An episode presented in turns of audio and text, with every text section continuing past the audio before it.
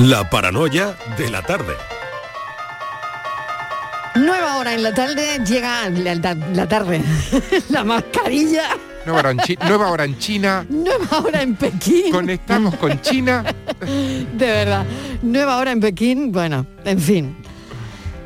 Que nada, que sí, que nueva hora aquí en la tarde y que tengo a Francisco Gómez ya a mi lado, al filósofo al otro, Estivaliz preparada para acertar el enigma de hoy. Estivali, te quiero con más energía, ¿eh? Claro que Escúchame, sí. es que llegada a esta hora... Es que se amarga, se es que- Sí, el- el ella ha escuchado, enigma ya, y escu- llega claro, ha escuchado la y- musiquita de la paranoia y, ya está ella. se me viene abajo. Cada vez que entra Francis, No. me entra un complejo de boba. Yo lo sé, no. ¿De Francis boba? tiene la habilidad de ponernos atacados, pero hoy lo vamos a sacar. Pero es que ánimo, no soy venga. capaz. O Sí, sea, eres capaz. y además es que todo lo que se me ocurre nada tiene que ver con la solución. Hoy O lo vamos- es que estoy hoy lo años vamos a luz. sacar. No puedo ser tan tonta. ¿Cómo, ¿Y cómo sería capaz de hacer una carrera si no soy capaz de, de resolver un problema de Francis? Hoy lo vamos a No sacar. tiene nada que ver, no tiene nada que ver. Bueno, Francis, que no has dicho ni mu. Ni hao. Miau. Ni hao. Ah, miau, ni hao, ni hao, la- digo la yo, ola- la ola ¿Qué- pega ¿Qué con- pasa? ni Que hao chino. gato. Francis va a acabar conmigo, con mi, Vale. con mi autoestima. Que no, que te lo sacas, Estivali, seguro. Hoy lo Venga. aciertas. ¿De qué va? ¿Hay, que- ¿Hace falta papel y boli?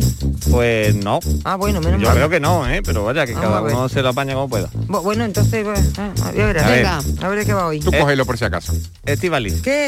Aquí ¿tú estoy. sabes nadar? Yo sí. Pues no me vale para este enigma. bueno, Los esta- demás tenemos manguitos, venga. estamos junto a un lago. ¿Vale? Sí. El lago tiene el frío 100 que hace. Pero 100 los- en los lagos no me baño porque no me gustan los lagos. Pues me da fíjate. miedo, igual hay algún monstruo y Pues me come. entonces te, entonces te El vale lago esto, vale. Mira, está al borde de un lago. El lago Sí. tiene 100 metros de diámetro y hay una isla justo en medio. Tú tienes junto a ti un árbol y hay- grande y hay otro árbol grande en el centro de la isla. Sin saber nadar, solo tienes una cuerda de poco más de 100 metros. Joder, que no hace falta papel y ¿Cómo puedes usar la cuerda para llegar a la isla que está en el centro del lago? Vamos Bueno. a ver, Francis, si has dicho que no hacía falta papel y boli. es que no hace falta. Ya no me acuerdo de lo que has dicho. Me he liado ya con los árboles, los metros, el diámetro, la isla. Jolín, pero no, hay- no, verás que no. Ella- Filósofo, ella- ella- repítelo, el a ver, si, número pi, ahogado, el número pi aquí no tiene nada a que ver si tienes narices de repetirlo. Yo perfectamente. Mira, Venga, a ver. un lago de 100 metros de diámetro. sí. Hay una isla con un árbol en el centro. Sí. Y tú tienes otro árbol a tu lado. ¿Y yo dónde una- estoy? Pero yo dónde estoy? Fuera del lago. Fuera del lago. Fuera. ¿En qué la parte del lago? Eh, Da igual porque es diámetro, así que es circular, da igual. En una de las orillas del lago. Vale. Tienes una cuerda Ahí de más de 100 metros, Sí. tienes que unir los dos árboles y cómo si no sabes nadar. ¿A que me he enterado bien, Francis? Tela como que ya le has dado una pista muy buena. ¿Ves? Dos pistas muy buenas. Sí, sin saberlo yo. Bueno, fíjate. Fíjate. O sea que eso es un pedazo de pista. Que, oye, es muy facilito. Oye, muy facilito, dice. Pues ¿Me yo puedes dar otra Yo pista? he de decir, Venga. que he soltado las pistas Lo sin enterar. recordamos Me- la última vez. ¿Me puedes venga. dar la otra pista? ¿Otra Ese- pista? Pues no, porque el aeropuerto este nada más que tiene dos. Claro. Eh, no, pero fíjate, que es fácil, que es fácil. La respuesta es muy fácil. Lo único es que quizá tardes en conseguirlo. Claro, hay que pensar mucho, lo único, pero poquito, ya está un poquito. pensado, Venga, hay lo repetimos otra vez, lo repetimos. Venga, estamos, la última a- vez. estamos venga. al borde de un lago. El lago tiene 100 metros de diámetro y una isla justo en el centro. En la isla hay un árbol grande y junto a ti en la orilla hay otro árbol grande. No tienes ni idea de cómo nadar y lo único que tienes es una cuerda de poco más de 100 metros. ¿Cómo puedes usar la cuerda para llegar a la isla del Es muy profundo el lago. Pues suficiente como para ahogarte si no sabes nada. Vaya, A Ah, pesar yo de la ya- sequía, ¿eh? A pesar de la sequía. a pesar de la sequía. he averiguado. Vale, vale, vale. ¿Tú ya lo tienes? Claro. ¿Sí? Es que yo, fíjate, que le había dado las pistas a Marilo sí, eh, sin yo saberlo. Pero Sí. ya, me, claro. Ya Te- lo sabes. Hombre, tengo una cuerda y dos árboles. Hombre. Y no Te sé puede- nadar. Te puede ahorcar en uno o en el otro. es quieras. Exacto. Me puedo suicidar aquí o allí si no, si no sé la solución. Y, Claro. oye, De y... qué desagradable soy. ¿Y yo puedo Venga. tener una barquita hinchable que me he comprado de los chinos? No, Eh, claro, ella ya va no. aprendiendo, ¿no? Ya de lo de los peces, la Claro, barquita porque hinchable. ya- ya- a ver si ya le va dando vueltas si tú a llevas, las a ver si historias. tú llevas el bolsillo menos. de Doraemon, Te ¿eh? va a terminar dando la vuelta, Francis, Sí, ¿eh? en, Te cualquier, va a en terminar cualquiera de cogiendo esta- el truco. eh, en cualquiera de estas vueltas la adivina, Digo, ella. sí, sí, dale, dale unas cuantas vueltas. Yo creo que con una sola te vale. Muy bien, Lanzamiento oye. jabalina. Sí, a poco, vale. Eh, a ver los oyentes si lo saben y te echan una manita. Venga, hasta ahora, Hasta Francis. luego. La vida es como un libro y cada capítulo es una nueva oportunidad de empezar de cero y vivir algo que nunca hubieras imaginado. Sea cual sea tu próximo capítulo, lo importante es que lo hagas realidad. Porque dentro de una vida y muchas vidas, ahora en Cofidis te ofrecemos un nuevo préstamo personal de hasta 60.000 euros. Entra en cofidis.es y cuenta con nosotros. ¿Tienes una limpia o cualquier aparato del hogar que no funcione? En Quality Hogar somos los únicos que te lo reparamos con piezas y recambios originales. ¿Quieres cambiar tu limpia o tu vaporeta antigua por una nueva? Con Quality Hogar puedes hacerlo con las mejores condiciones y financiación. Llama ahora y pide tu presupuesto gratuito y sin compromiso. 937-078-068. 937-078-068. Aqualimpia es marca registrada de Quality Hogar, tu servicio técnico de confianza. Llámanos. En cofidis.es puedes solicitar cómodamente hasta 60.000 euros. 100% online y sin cambiar de banco. Cofidis, cuenta con nosotros. Vuelven los compadres y vuelven con El Mundo es Vuestro. Apiádate de mí, cojones, y me llama, me escribe o algo. Cayetana me puso un ultimátum. O tu compadre o yo. Chihuahua. No, es mi hija. Estreno en cines el 18 de marzo. ¿Te lo vas a perder? La Euroferia es una idea mía. 17 millones de euros. 17 millones de euros. Date prisa, que te quedas sin ellos. Compra ya tu cupón del Extra Día del Padre de la ONCE. Pídeselo a tu vendedor de la ONCE en puntos de venta autorizados y en juegos11.es. Este 19 de marzo, 17 millones de euros pueden ser tuyos. Extra Día del Padre de la ONCE. Compensa y mucho. A todos los que jugáis a la ONCE, bien jugado. Juega responsablemente y solo si eres mayor de edad. En Canal Sur Radio, por tu salud, responde siempre a tus dudas. Hoy volvemos a hablar de la apnea del sueño y además porque es una patología que no escapa a los niños. Fíjense, sociedades científicas aseguran que puede afectar hasta un 5% de la población infantil. En el programa de hoy, la apnea del sueño en adultos y niños con los mejores especialistas en directo. Envíanos tus consultas desde ya en una nota de voz al 616-135-135. 616-135-135. Por tu salud. De lunes a viernes, desde las 6 de la tarde, con Enrique Jesús Moreno. Súmate a Canal Sur Radio, la radio de Andalucía. La tarde de Canal Sur Radio con Mariló Maldonado. Ojos con solo mirar, que estás cansado de andar y de andar y camina girando siempre en un lugar. Sé que las ventanas se pueden abrir, cambiar el aire depende te ayudará, vale la pena una vez más saber que se puede, querer que se pueda quitarse los miedos, sacarlos afuera, pintarse la cara,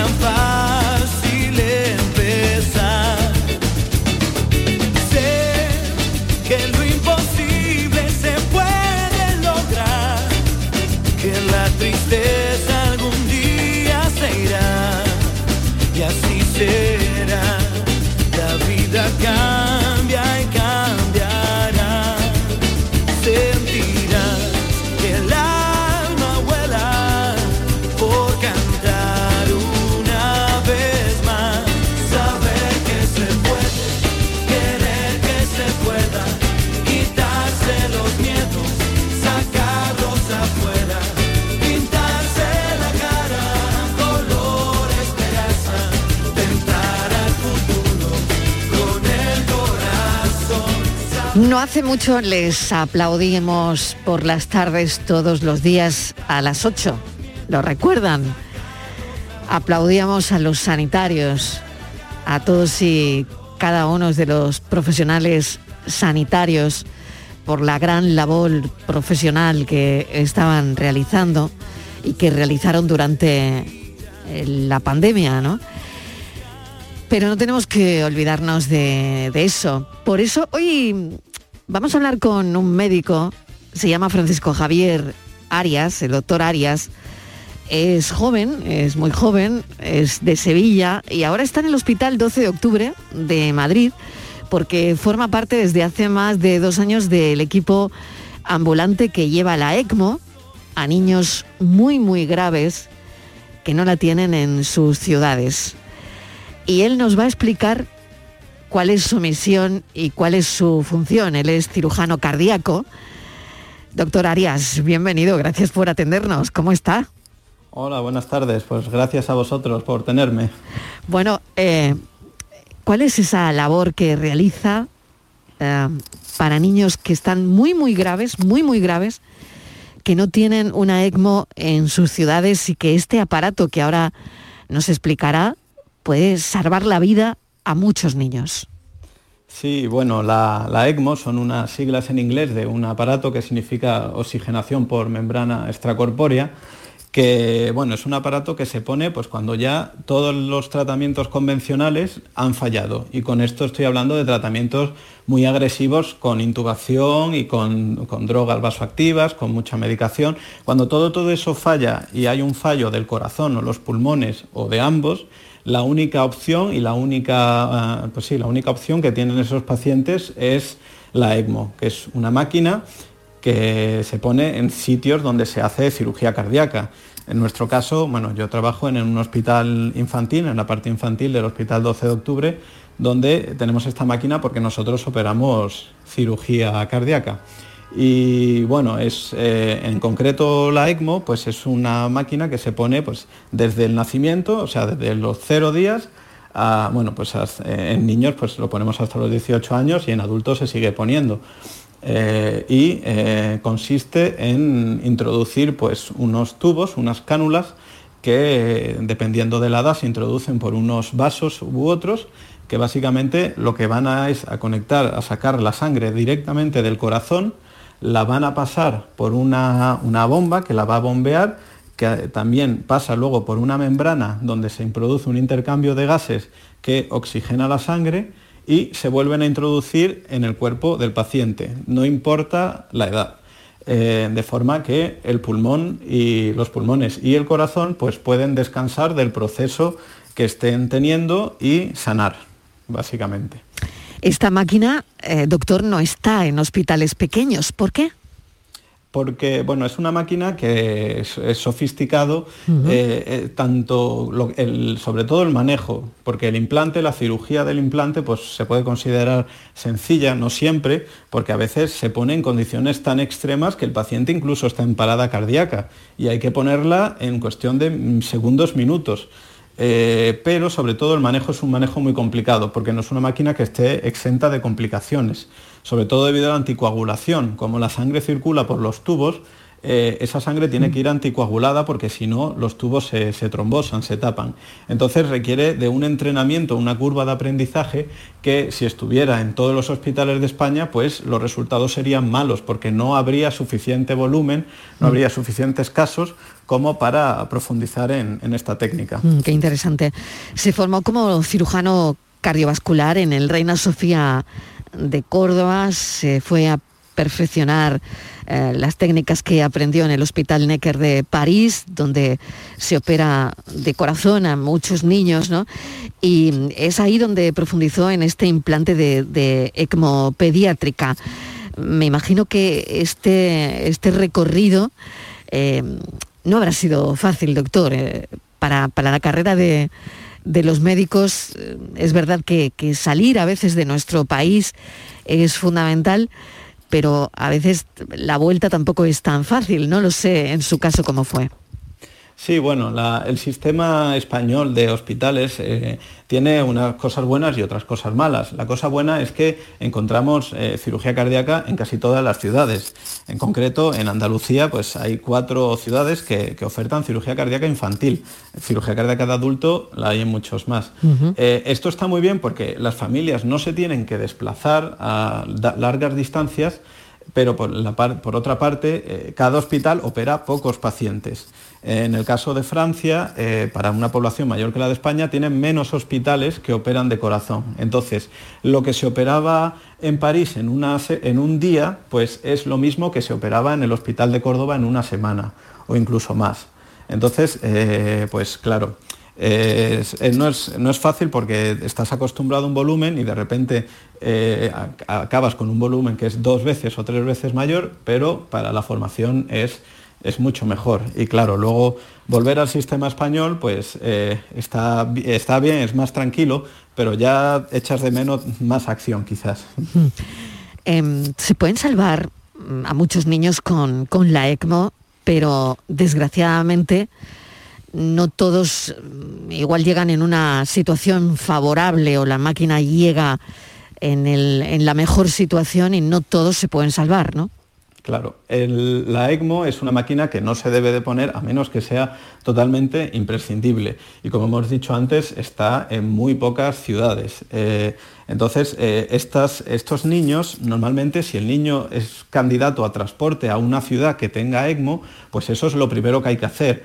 Eh, digamos, llevarlo a su centro. Pero hay veces que los niños están tan mal, pero tan mal quiero decir que a lo mejor se mueren en horas. O sea, y que eh, la única opción que queda eh, es esto. Y entonces aquí es donde entramos los equipos de transporte en ECMO, que, que, bueno, el, el del 12 de octubre fue el primero de España y llevan, eh, han cumpl- hemos cumplido 10 años. Yo, bueno, no llevo tanto con ellos, pero ya hemos cumplido 10 años y, nos trasladamos a donde haga falta. De donde nos llamen, pues se, realiza un traslado, que es un traslado obviamente complejo porque hace falta un, un equipo de mínimo cuatro personas. Si falla uno de esos cuatro ya no se puede hacer.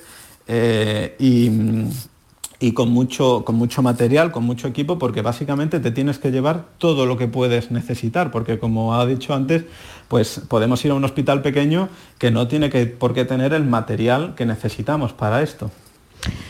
¿Cómo se compagina todo esto, doctor Arias? Porque claro, tiene que salir con la máquina a, a donde lo llamen, ¿no? ¿Y cómo se compagina todo esto con, con una vida familiar, por ejemplo?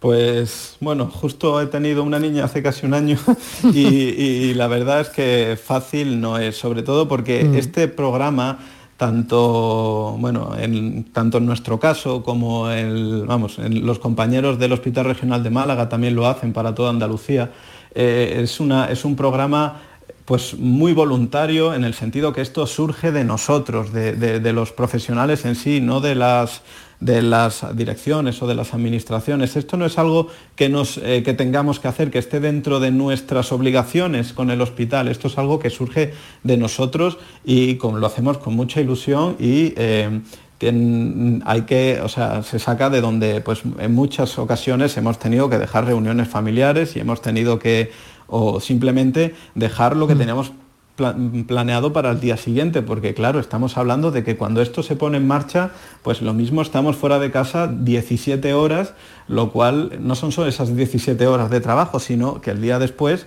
ya mm, está perdido porque hay que descansar, porque acabas muy cansado, Claro, obviamente. doctor, es que estamos hablando del corazón, no de una rodilla, por ejemplo, ¿no?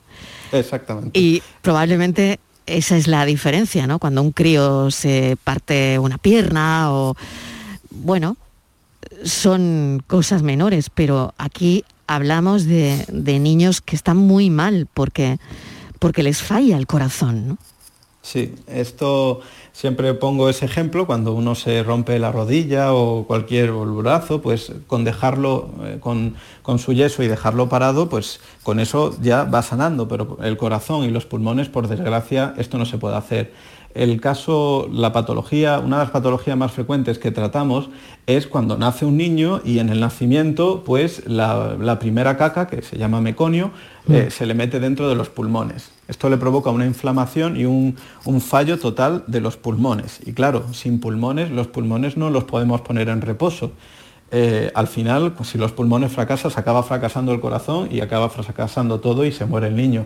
Entonces, esto eh, es eh, algo que mm, poniéndole la máquina y pasando ese bache, la máquina hace la función de los pulmones y el corazón, los pulmones pueden sanar y luego toda su vida va a ser un niño totalmente normal. Por eso es una pena que, esta, que, que esto pues, no esté en todas las ciudades, por una parte, eh, que no debe ser así, pero que, eh, digamos, lo que nosotros necesitamos son facilidades para poder llegar a todas las ciudades, a todas las ciudades de España. Doctor, me han dicho, y voy un poco a lo personal, que es nieto de una exlotera muy conocida, del gato negro. Sí, mi abuela Pilar era la, la, administradora y vamos, yo me he criado por allí, por, por, las esquinas de la Lotería del Gato Negro, sí. Qué curioso, ¿no? ¿Y qué le hizo decantarse, bueno, por la cirugía cardíaca? Primero por la medicina y después por la cirugía cardíaca, que hay que ser muy bueno, tener un buen número MIR para poder elegir cirugía cardíaca. Bueno, pues la medicina siempre ha estado presente en mi familia, mis padres los dos son son médicos, tenían una consulta en Triana, en Sevilla, y, y, bueno, también sus amigos, conocidos, pues había, había, muchos médicos y yo siempre en casa pues escuchaba lenguaje médico y desde muy pequeño pues siempre me ha fascinado. Entonces ya desde muy pequeño yo iba tirando por allí y luego cuando ya estaba en la carrera y en las clases de fisiología nos explicaban cómo funcionaba el corazón, eh, supe que quería hacer algo relacionado con el corazón. Al principio no sabía si la parte médica o la quirúrgica, pero luego, después de entrar en un quirófano de estudiante de cirugía cardíaca, ya lo tuve claro y no me arrepiento, desde luego. ¿Echa de menos Sevilla? Ah, todos los días. ya tengo los billetes para la feria. y bueno, me han hablado también de una hermandad que, bueno, ya queda nada para la Semana Santa, ¿no? Sí, la verdad es que me gustaría poder ir para las, para las dos semanas grandes de mi ciudad, pero eh, hay que elegir, porque claro, tantas vacaciones y, y bueno, como tenemos una hija de un año que ya tiene claro. dos trajes, pues ya ha habido, ha habido que elegir y este año vamos por la feria, pero bueno, otro año caerá y el martes santo, si Dios quiere, saldré de Nazareno, mi hermandad. Bueno, cuéntenos cuál es su hermandad, claro que sí. Pues la hermandad de Santa Cruz, en la calle Hombre. Mateos Gago, que es mi barrio donde yo nací y desde la que soy hermano desde que nací, que desde que nací soy hermano. Pues doctor Arias, le voy a agradecer enormemente que nos haya contado un poquito de su vida y lo que hace también eh, en Madrid, en el Hospital 12 de Octubre. Forma parte desde hace más de dos años del equipo ambulante que lleva la ECMO. Ya nos ha explicado cómo funciona y también cómo puede solucionar la vida a algunos niños muy enfermos de, de corazón. Así que mil gracias, doctor Arias, mucha suerte y encantada de haberle conocido. Muchas gracias a vosotros por darnos voz y encantado igualmente. Un abrazo. Un abrazo.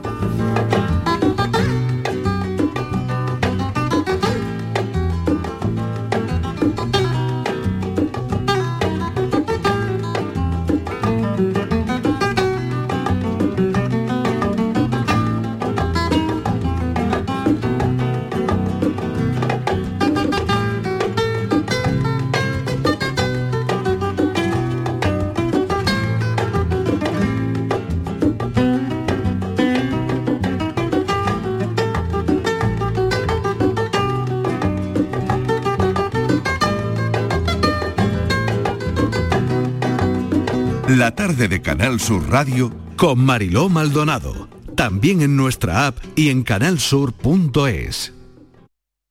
Canal Sur Sevilla.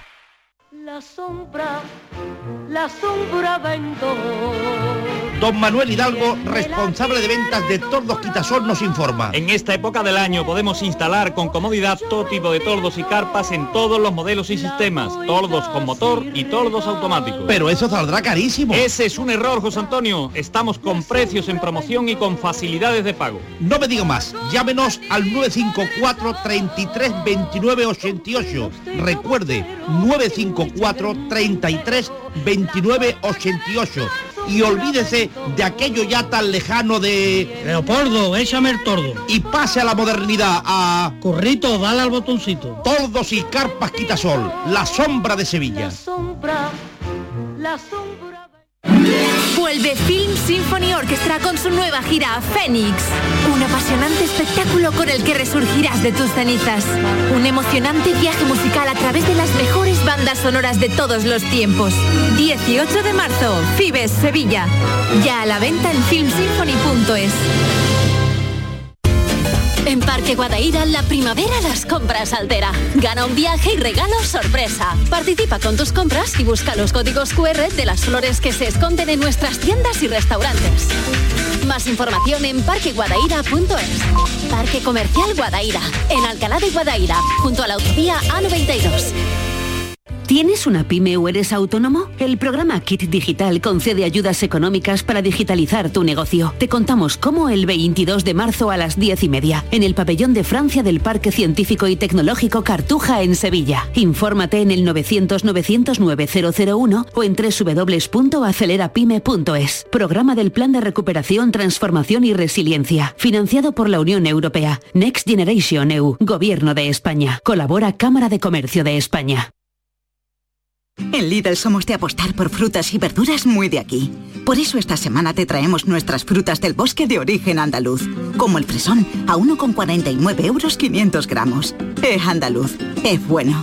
Lidl, marca la diferencia. Sofía, ¿sabes que el curso que viene empieza el cole de mayores? ¿Estás contenta? Sí, papi, ya soy grande. Del 1 al 31 de marzo está abierto el plazo de escolarización para el curso 2022-2023 de segundo ciclo de educación infantil, primaria, ESO, bachillerato y educación especial. Seguimos avanzando en el compromiso por una educación de calidad. Por eso puedes confiar en la educación de Andalucía. Infórmate en el portal de la escolarización y en la APP y Escolariza, Junta de Andalucía.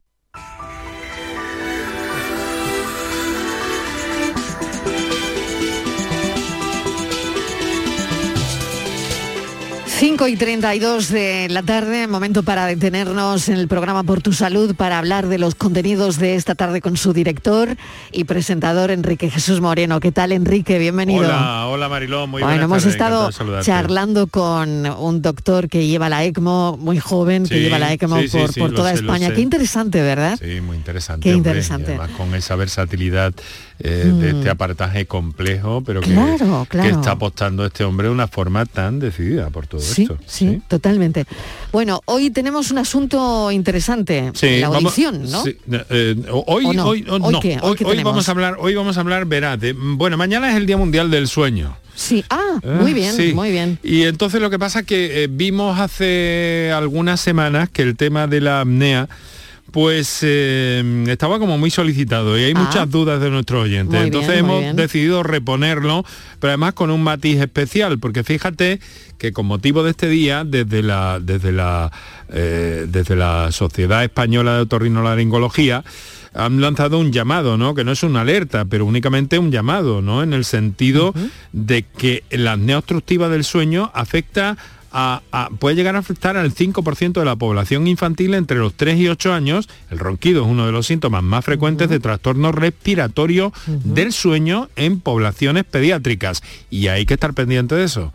Hay que Claro estar que sí, pendiente claro de eso. sí, Conoceremos porque, claro, los niños no descansan. a qué claro, claro, y luego rendimiento escolar. fíjate Exactamente, tú, y luego que tú. puede acarrear un problema mayor, ¿no? Eso es, exactamente, y llegar a la edad adulta con algunas complicaciones, así que más vale prevenir y en ese sentido, pues hemos invitado hoy a dos especialistas, eh, magníficos conocedores de la problemática y desde el Comité de Roncopatía y Apnea de la Sociedad Española de Otorrinolaringología, que es el doctor Carlos O'Connor, que trabaja en Marbella, Sevilla y Cádiz, y del Muy doctor... bueno además el doctor O'Connor, es. ¿eh? Muy y el doctor Mm. Alfonso Marco, que es otorrino, está en este comité de roncopatía y nos va a ayudar también a comprender todo esto y sobre todo a aclarar aquellas dudas, aquellas orientaciones que necesiten nuestros oyentes.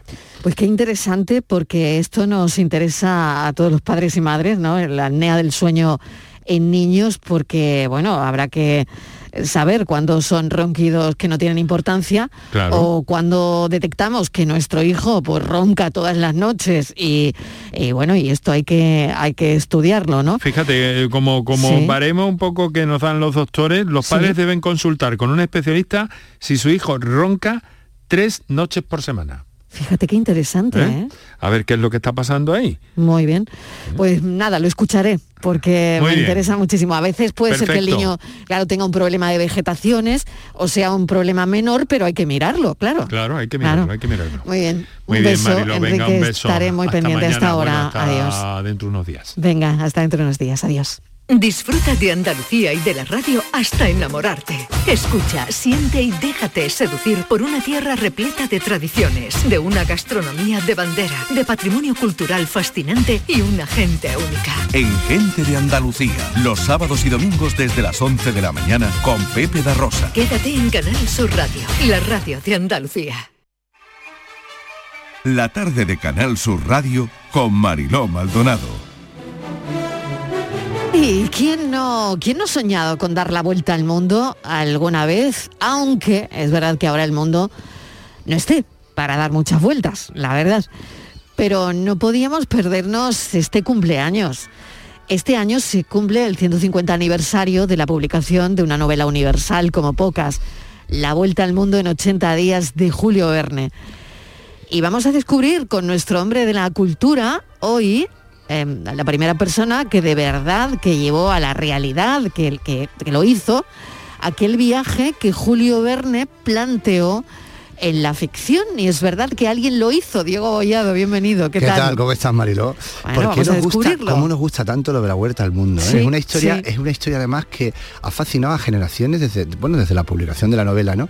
Yo Y creo que a todas las generaciones. a todas. Es que yo creo que pocas historias son tan universales, ¿no? y de hay- los primeros libros que hemos leído, ¿no? Total, También, total. Sí, por otro lado. Y además son esa- esas, historias colección ya infantil, en en, lo que eh, sea, son esas claro. historias que ya no pertenecen, no pertenecen ni al propio autor, sino que, que- que- que- que tienen vida propia, que se, que se van transformando. Y es que es verdad que tiene como a una como todos los valores, ¿no? Los, los- desafíos, espacios exóticos, Claro. el viaje. Claro. mm, y fíjate, como te digo, hay adaptaciones de todo tipo. Ahora mismo hay una serie que están, una serie que están haciendo por este 50 aniversario, por este Sí. 50 aniversario, transformada. Hay una mujer, precisamente esa mujer de la que vamos a hablar, que es la mujer, la primera persona mm, de verdad, verdadera, que dio la vuelta al mundo. Claro. Pero es verdad que las adaptaciones ha habido de todo, de todo, de todo. Incluso tú sabes que, por supuesto, dibujos animados. ¿eh? También, claro, eh, 12 países en 80 días y sin coger un avión. No lo sé. A ver, ¿a ti te salen las cuentas? a mí me salen regular, porque no, no- claro, no sabemos si a lo mejor cuenta, eh, cuenta el llegar, el llegar ahí, llegar a un aeropuerto y cuenta como país, ¿no? Es Pero que verdad, todavía ¿eh? es misterioso, Mm. Diego, ¿no? Sí, es increíble, Claro. es increíble. Es que yo creo que todavía 80 días nos parece poco para dar la vuelta al mundo. Claro, por eso, por eso te lo digo, ¿no? Sí, sí, aunque, aunque puedas coger miles de aviones o no lo sé. Sí, tú estabas hablando de una de las ofertas, de las Ah. ofertas que están desplegando las agencias de viaje y, y muchos portales de viaje para, para celebrar este 150 aniversario. ¿no? Mm. Hay incluso uno que es la vuelta al mundo en 80 horas, que ya me parece ya el colmo ¿En de la. 80 En horas? 80 ¿En horas. serio? Sí, sí, la vuelta al mundo. Pero ¿y dónde en puedes ir en 80 horas? horas. Bueno, puedes ir a sitios, ¿eh? Claro, 80 claro, horas puedes ir. Claro, claro, pero bueno, el, el jet lag que vas a tener o, no, porque si no vas a salir del avión vas, vas a llevar tu propio ritmo, ¿no? Claro, no tendría ningún sentido, ¿no? Pero es verdad lo que dices, que hay ahora eh, algunos viajes, ¿no? Que ponen en, en valor, ¿no? Algunas agencias ese espíritu eh, del, del protagonista eh, Julio Verne, ¿no? Eh, Sí, sí, bien, totalmente. Están intentándolo y haciéndolo. También hay otras totalmente distintas. En frente a esta que era la de la de la vuelta al mundo en 80 horas, hay otra que se ciñe a la vuelta al mundo en 80 días y es todo en barco y es todo reposado. Hay que tener 80 días para irse de viaje también, ¿eh? vamos a hablar claro. Claro, totalmente, no es fácil, totalmente. aparte de, Sí, aparte de la sí. capacidad económica, que bueno, que se puede, Hay se que tener puede ir. tiempo. Sí, claro, yo creo que sí, porque se puede ir de muchas maneras a los sitios, ¿verdad? Se puede ir, pero lo- yo creo que el tiempo libre es casi lo más complicado, totalmente. Totalmente. Bueno, hemos puesto la canción de los dibujitos animados que Claro. me parece que eran de, de- la cantábamos Mocedades La esta cantábamos canción, ¿no? Mocedades, sí, sí, A sí, ver, ¿la sí, sí, sí, escuchamos? sí. Soy Willy Fogg apostador que se juega con honor la vuelta al mundo. Aventurero y gran señor, jugador y casi siempre ganador. Es genial, ¿eh? Es genial, es genial. Bueno, recordarlo ahora es genial. Pero bueno, Diego, vamos a conocer quién fue la primera persona que de verdad, siendo la novela de Verne, siguiéndola al pie de la letra, consigue dar la vuelta al mundo. Vamos a por esa historia. Vamos a por esa historia, así que yo creo que es una historia realmente, es una historia increíble, fíjate. Se trata además de una mujer que ya, ya de entrada mm, no te puedes imaginar lo que choca, porque seguimos en el siglo XIX. ¿eh? Es una mujer, se llamaba Nelly Bly. No era una mujer cualquiera, quiero decir, no era una mujer que con 25 años que tenía ya había empezado a colaborar en periódicos, a trabajar como periodista. Es la primera que inventa esto del periodismo, del periodismo a lo bonzo que se llama, que es el de convertirte en el objeto de la noticia. Es decir, Nelly Bly, Nelly Bly, por ejemplo, quería saber cómo trataban a las mujeres en los internados, las mujeres en los, en los llamados entonces manicomios, ¿no? Entonces se hace pasar por, por, por- por una persona mentalmente enajenada, ingresa en uno de esos manicomios y hace un reportaje. Es decir, que a una mujer, evidentemente, mm, de armas tomar, ¿no? Estamos hablando del siglo XIX, Estamos ¿verdad? hablando del siglo XIX y cuando tenía 25... Mil och- finales de 1800, ¿no? 1889, Ah, fíjate. y fíjate. en ese momento está leyendo Nelly Bly, que tiene 25 años, una edad estupenda para ir a la vuelta al mundo, está leyendo la vuelta al mundo y de repente pues decide que ella quiere dar la vuelta al mundo, se va al periódico y le dice al, al- al director del periódico, un periódico que era importante, fíjate, trabajaba en el, el director del periódico se llamaba Joseph Pulitzer, con lo cual ya sabes que, que estamos El hablando, premio Pulitzer estamos viene hablando de uno de los periodistas claro. más importantes del mundo, ¿no? El- Ujú. que, que revolucionó la pren- hizo la prensa, la prensa moderna, no solo en Estados Unidos, sino que en toda Europa, ¿no? porque tuvo influencia en toda Europa. Entonces ella se plantea y le dice que quiere dar la vuelta al mundo. En 80 días, emulando la novela de Beckner, de, de Beckner, de Werner. Entonces, claro, imagínate este hombre le dice, pero bueno, pero ¿cómo te tendremos que poner una compañía? Porque eres una mujer y no puedes ir sola. Y claro, y ella, no, no, no, sola, sola, sola, un- voy sola. Es decir, que es todo, todo un desafío, ¿no? Y fíjate que lo que más lo, lo que más lo que más paradójico resulta en la da en 1889 han pasado unos 10 años desde que un poco de más de 10 años desde que desde que la novela se publica no pero bueno tampoco el mundo había cambiado en 10 años tanto en el siglo XIX ¿eh? estamos con las mismas medidas y lo curioso lo curioso del todo es que da la vuelta al mundo y tarda 72 días 6 Bueno, horas y que a 11 mí minutos me deja a cuadro. O sea, esta mujer, lo, qué rápida somos, Pato. Totalmente. Es que esta mujer lo hace. Si Verne decía 80 días, pues yo lo hago en Totalmente. 72. y es muy curioso porque 72, además 6 horas y 11 minutos. Totalmente, y es muy curioso porque además pierde tiempo, porque tú sabes que los viajes son, son siempre, Sí. las im- la- la- la- las- los imprevistos de los viajes forman parte del, del ADN del viajero. Y cuando, cuando ella publica, el periódico publica que va, a- que va a tomar este desafío, que va a intentar dar la vuelta al mundo en 80 días, cuando, cuando, cuando Verne se entera, Verne escribe al periódico y le dice que por favor que quiere conocer a esta señora tan estupenda, bueno, a esta chica, a esta joven tan estupenda, que quiere dar la vuelta al mundo y, y emular al personaje fundamental de su novela. Entonces ella se desvía desde París, se desvía hasta el sur, hasta cerca de Aviñón, que es donde vivía Julio Verne, y se, se desvía ahí, que oye, que con, con el tiempo como iba no estaba la cosa para muchos desvíos, ¿eh? pues se desvía, Sí, se entrevista tanto. con Verne, va a casa de Verne, toman café y Verne o té, y Verne le, le- le desea todo el éxito del mundo. Pero fíjate, 72 días, 6 horas y 11 minutos. O sea que ella fue la verdadera Fogg Es claro. de. Julio Verne. Exactamente. O sea, fue una mujer y se llamaba Nelly Bly. Pero fíjate que, tú fíjate que lo que era una Y tardó mujer... menos de y 80 tardó días. menos de 80 días, tardó 72 días. Pero tú fíjate, además enviaba crónicas, es decir, es el mismo proceso de la novela, va por los mismos lugares que, que la novela va trazando y va enviando crónicas al, al- al periódico haciendo crónicas a, a- a- a cada lugar que, llega, que llegaba.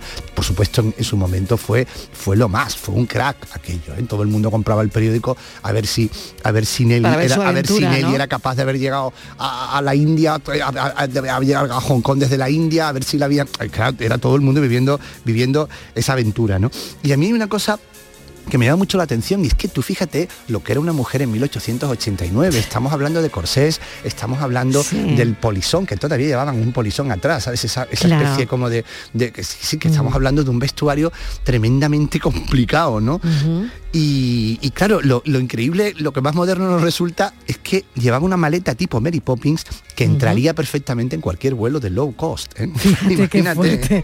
O sea, que llevaría en el equipaje, ¿no? Pues- Para un viaje así. Lo sabemos, lo sabemos más o menos, ¿Ah, al sí? menos lo que ella ver, declara que ¿qué- lleva. Claro, hay, hay quien dice, hay quien ¿Qué dice que tiene que llevar algo más. Bueno, lleva tres, tres, tres gorras, gorras como tipo la que lleva Sherlock Holmes, ese tipo de gorras de cuadro, lleva sí. tres gorras de cuadro, lleva tres velos, no sé si los velos serían porque iba a lugares orientales o porque de vez en cuando se velaba, no sé si para el, para el, para el polvo, para el polvo del, del tren, para el polvo, tres velos, tres gorras, llevaba un vestido, un vestido, digamos, de cóctel, un vestido como de arreglar, el que llevaba puesto, llevaba ropa interior, por supuesto, llevaba guantes, llevaba un abrigo muy famoso que en todas las fotografías, invito a que la busquen, pongan el nombre el nombre de ella y, y siempre sale retratada con este abrigo cuando, cuando cumple esta gesta, ¿no? Ponen Nelly Bly y sale. Un abrigo de piel de camello de, de- de, mm, de cuadros blancos y negros muy pequeño, ¿no? Un abrigo que lo tapa todo, ¿no? que es muy curioso. Una chaqueta de tenis. Yo creo que no para que no porque fuera a jugar al tenis, sino porque me imagino que la, usa- la usaría como una chaqueta de viaje cómoda, ¿no? Me imagino, ¿no? Porque era un tejido Mm. mucho más flexible, ¿no? Y eso sí, llevaba una cosa que, que- que resulta muy curiosa, llevaba una, una crema, una crema mm, en ese equipaje de mano, una crema hidratante, una crema, bueno, una crema de Qué belleza que se llamaba fíjate, entonces. es decir, que no, ¿eh? no te creas que, que era aventurera, era tal, pero oye, la hidratación había que llevarla. Era fundamental, claro, después de, de- de tanto viaje, Claro, y tanto ¿no? cambio de clima, ¿no? Porque claro, imagínate, imagínate por los cambios de clima, por los cambios de clima que iba pasando, ¿no? Es decir, que, Sí. que iba de un lado a otro. Y incluso hubo una que intentó desafiarla a la vez que ella, pero no lo consiguió. Es decir, la estrella absoluta de, de la- de dar la vuelta al mundo, no en 80 días, sino en 72 días, fue ella, ¿no? Y es increíble, claro. Es verdad que ella la da desde Estados Unidos, ¿no? Willy, Will- Frog sale, sale desde Londres y ella empieza en, empieza en Nueva York, ¿no? Empieza en Estados Unidos, Nueva York, París, París, Nueva York, Londres, Londres, París, Canal de Suez, lo mismo, eh, Adén, India, China, Japón, ella también va a Japón, Japón, vuelta por Estados Unidos ya vuelta, vuelta a Nueva York, ¿no? Pero sí que es verdad que es una historia muy una historia increíble, ¿no? Increíble, Eso para que después todavía, para que todavía muchas madres digan, niña, no viajes sola. Claro, después de conocer esta historia, 1887, me has dicho. ¿no? 89 exactamente. sí. 89. Mm. Bueno, no era habitual, No, desde no. luego, contratar a, a una mujer en un periódico, sobre todo para tratar temas de, de actualidad que Claro. solo hacían hombres. ¿no? Claro, porque evidentemente las mujeres empezaban a escribir en periódicos, pero siempre, ella además lo dice y se planta, ¿no? Solamente hacían jardinería, hacían jardinería, alguna, Plantas alguna crítica, efectivamente, claro. crítica de crítica de, de teatro, algún y, y poco Mm. más. Y no, no, no, Mm. eso era la, era, era- bueno, era el espectro el- el- al, al que, la- al, que, al que estaban Mm. reducidas, ¿no? Pero, pero fíjate, literatura de viajes ya con la propia experiencia, sí, Totalmente. increíble. Llegó a- he leído que llegó eh, a tener un seudónimo esta periodista americana que es de las más famosas del mundo. Sí, lo es, lo es. Huerfanita desamparada. Efectivamente, huerfanita desamparada, sí, era como Porque se lo ponía esa como... Claro, trataba con crudeza las condiciones de trabajo de la mujer en fábricas en aquel entonces. Eh, empezó a criticar los procesos de divorcio ¿eh? y, mm, y claro, la oligarquía industrial pues no tardó en, reaccionar, ¿no? Y, y claro, eh, tuvo que salir de ese periódico, ¿no? Pero consiguió un puesto en otro y, y mira dónde la llevó, ¿no? Sí, sí, no, es tremendamente... Puertas es- se cierran y otras se abren. Efectivamente, ¿no? Es todo- Es, todo un referente ¿eh? y una forma de hacer periodismo. Y como te comentaba, esas crónicas que hacía en las que ella misma se- se- pasaba por la experiencia de convertirse en el objeto de la noticia, eh, son, son realmente impre- im- impresionantes, ¿eh? porque claro, el problema de hacerse pasar por una mujer enajenada que te ingresan en un, Sí, en un centro para público. escribir un artículo, Claro, para ¿eh? escribir- el problema de entrar, Claro. se, se sabe que entra, alguien la polla, se va a una especie de, de- de hotel, de pensión, y allí pues se empieza a comportar de manera, de manera, de manera, de manera enajenada del todo, ¿no? Y entonces la llaman e ingresa. Pero el problema no era ingresar, ya se lo habían dicho, el problema es salir, claro. Ahora tú tienes que, que, que demostrar que no, que no estás loca, ¿no? Y eso en las mujeres además era, era, era, era, era muchas veces muy peligroso, porque tú sabes que con- en muchos casos, y hay muchísimos casos muy conocidos, en, la- en- en el siglo XIX, cuando si la mujer intentaba divorciarse o tenía amante, de lo primero que se le acusaba era de, de que, de que no estaba en sus cabales, ¿no? Totalmente. Y acababan internadas, ¿no? Mm. Era como el, siempre era el, el arma que tenía el marido cuando la mujer se quería divorciar, ¿no? Hay muchísimas, muchísimas novelas, muchísima literatura que era realidad, ¿no? Al respecto, ¿no? Claro, Entonces, imagínate la importancia de ese reportaje, ¿no? Claro, y sobre Mm, todo además claro. con una denuncia social, como tú bien has dicho, mm, fuerte, ¿eh? con, una, con una denuncia social clara y, y bueno, con un protofeminismo. ¿eh? Después también, por supuesto, ella es partidaria del, del sufragio, es una sufragista, es del voto femenino y es una activista de ello. ¿no? Es Mm. decir, que es un personaje tremendamente interesante, ¿no? Pero es verdad que lo que dar, la- dar ser más chula que un 8 y dar la vuelta al mundo en menos de 80 días, concretamente 72, y ser la primera, la primera o el primero, Sin es la- cambiarse, efectivamente, sin ca- cambiándose cambiarse. poco, cambiándose poco. Sin La- cambiarse ni de zapatos ni de vestido, No, porque no, dice que hizo que ella hizo los cálculos necesarios para poder lavarlo en varias Efectivamente, escalas, que es ¿no? una cosa que todos cuando hacemos un viaje largo, lo- Largo, yo siempre claro, lo que hacemos, tiene que ¿eh? llevar poca Efectivamente, maleta, pues- efectivamente. pues esa- eso lo hizo ella, lo pensó Efectivamente. y lo llevó a cabo y además tardó menos tiempo que el protagonista de la novela de Julio Verne. Esta noche, amor, no, yo no he pensado en ti. Pues qué maravilla que nos hayas traído esta historia. Muy bien, si era para celebrar los 150 años de esta novela. Hay una serie también, ¿eh? una serie estupenda en Movistar que están, van por el cuarto capítulo, en el que curiosamente cambian un poco la estructura de la novela original y introducen a un personaje femenino que es una periodista, con lo cual de alguna manera la serie recoge, recoge a, a Nelly Bly, que forma parte de, de toda esta aventura de los 80 días de Julio Verne. ¿eh? Pues la veré. posterior. Sí, es- es- es- a ver, es muy interesante, a mí me está gustando. Yo reconozco que a mí me pones una vuelta al mundo en 80 días, sea en película, en formato y hasta en dibujo animado, en el formato que sea, me llega, porque es que mola. Claro que mola, hay un montón. Ay, el mundo que gira, gira, gira. Y no soy nada Pues seguiremos soñando con dar la vuelta al mundo alguna vez, Diego, tú y yo. Sí, ver seguro, si- seguro que A ver sí. si puede A ver, ser. a ver que, el- que el mundo mejore por lo menos de entrada. Sí, desde luego sería necesario. Sí, desde luego. Muy importante. Bueno, oye, tenemos a Francis Gómez con el enigma de hoy. ¿Te atreves? Diego? Venga, claro que me atrevo. ¿Sí? Hombre, venga, claro. hombre, Venga, Diego, te va a atrever. Si Venga. vas a dar la Hoy- vuelta al mundo, no te va a con el enigma. Claro, venga. Vamos Bueno. con ello, Francis, venga. Diego, Venga. te voy a contar que estás al borde de un lago. Sí. Y no sabes nadar, Que no ¿eh? es el Eso es lago lo primero. Ness, No No sé es el nada. no es el lago Ness, no, es, No es menos lago Ness, profundo. ningún monstruo, nada más que Nada. nosotros. Venga. Bueno, el lago, el lago, perdón, mide 100 metros de diámetro. Sí.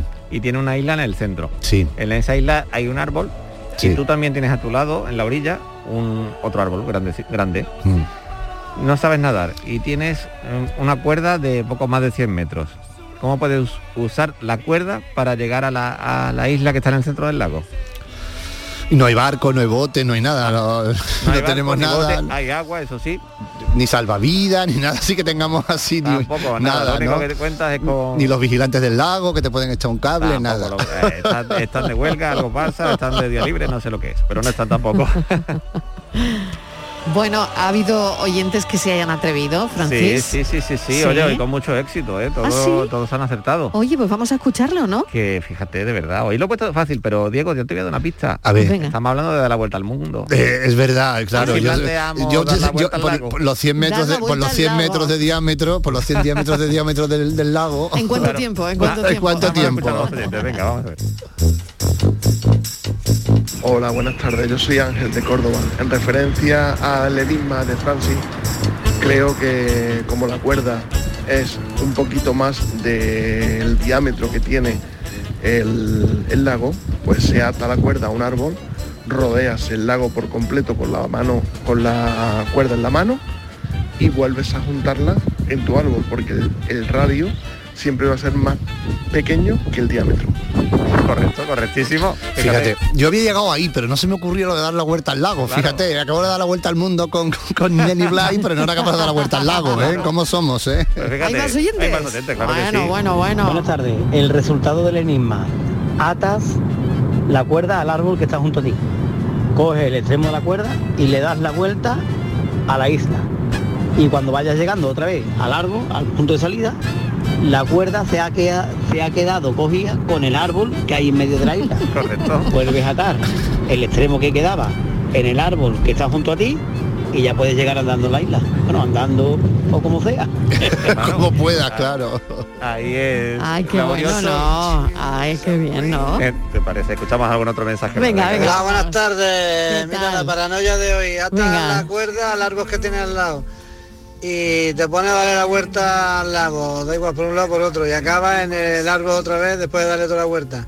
Pero como en el centro está el árbol del centro, ya Claro. se te queda la cuerda pilla ahí Claro. y ya la tienes atada en el árbol del centro y atada en el de la orilla. Fíjate, es- Yo, yo lo- yo veo complicadísimo lo de atar la cuerda, lo de atar la cuerda lo veo Es complicadísimo. laborioso, ¿eh? pero hombre, haber, haber- haber aprendido a nadar, ¿verdad? Que- Totalmente, es verdad, haber aprendido nada, ¿para qué habla? Claro, Pero, claro. eh, haber estudiado, ¿no? Tenemos un mensaje escrito de, Venga, de Víctor desde Escocia, que también es otro de nuestros Y ese sabe de lagos, ¿eh? ese sabe de lagos, seguro. llega la calima, No, que no, le va a pero es que llegar la calima ya mismo. Víctor, además que creo que es arquitecto, arquitecto técnico, por algo que nos comentó. Sí.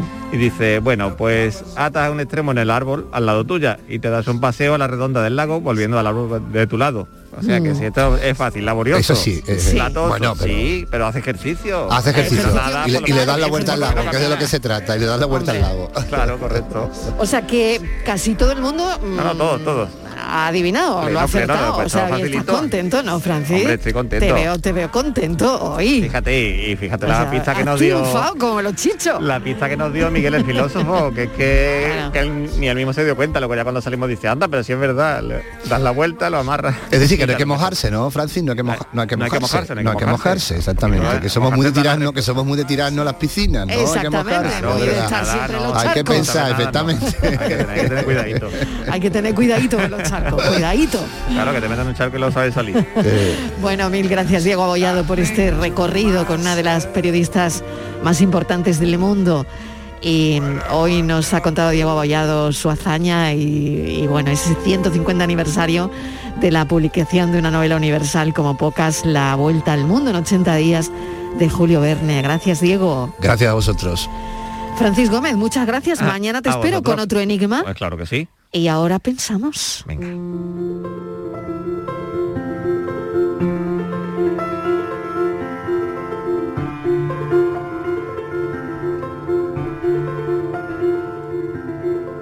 Si me hubiesen robado la infancia. Escucho la expresión, la frase hecha, infancia robada, que se desliza casi líquida entre la pantalla y la pared. Y he pensado en un torrente del revés que trepa por un cauce, en una nube atrapada en una nave industrial. Me he preguntado qué se habrían llevado si me hubieran robado la infancia. He visto laderas de trigo verde por las que correr mirando las espigas recortar el cielo. Higueras centenarias a las que subir para divisar al enemigo. Horquetas perfectas para hacer tirachinas. Pozas heladas a las que saltar en calzoncillos. Renacuajos cristalinos a los que capturar con una lata de atún vacía. El doble recreo del que disfrutar porque está nevando niñas a las que observar casi científicamente como a seres inéditos de otra galaxia. La afligida melodía del afilador, el temor al hombre del saco, la lluvia de San Lorenzo, el pan caliente, los churros pringosos y los bollos suizos. Y después he pensado en quién sería yo si me hubieran despojado de mi tierra, mi hogar, mi familia, mi paz si me hubieran sustraído los nutrientes para ser un adulto medio funcional. Sería como un renacuajo criado en una lata de atún vacía.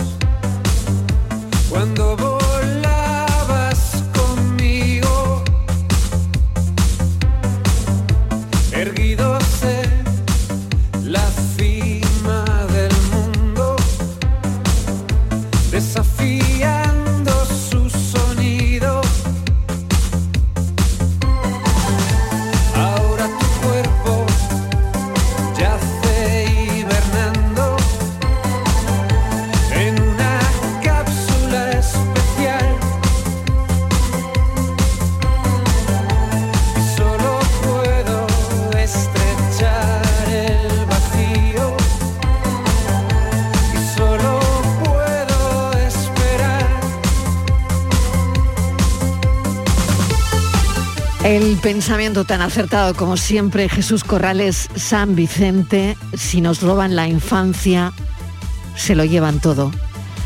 El pensamiento de Jesús, de nuestro pensador de hoy, nos hace detenernos en esos pequeños a quienes se les está robando la infancia. ¿Cómo les explicamos la guerra? ¿Cómo les explicamos la destrucción? La falta de alimentos, los bombardeos. ¿Cómo se les explica la muerte? Vamos a pensar en esos pequeños a quienes les están robando la infancia. Gracias a Jesús Corrales San Vicente por el pensamiento de hoy. Gracias a los oyentes como siempre por estar ahí. Mañana seguimos contándoles la vida a las 3 en punto de la tarde. Adiós. Un beso enorme.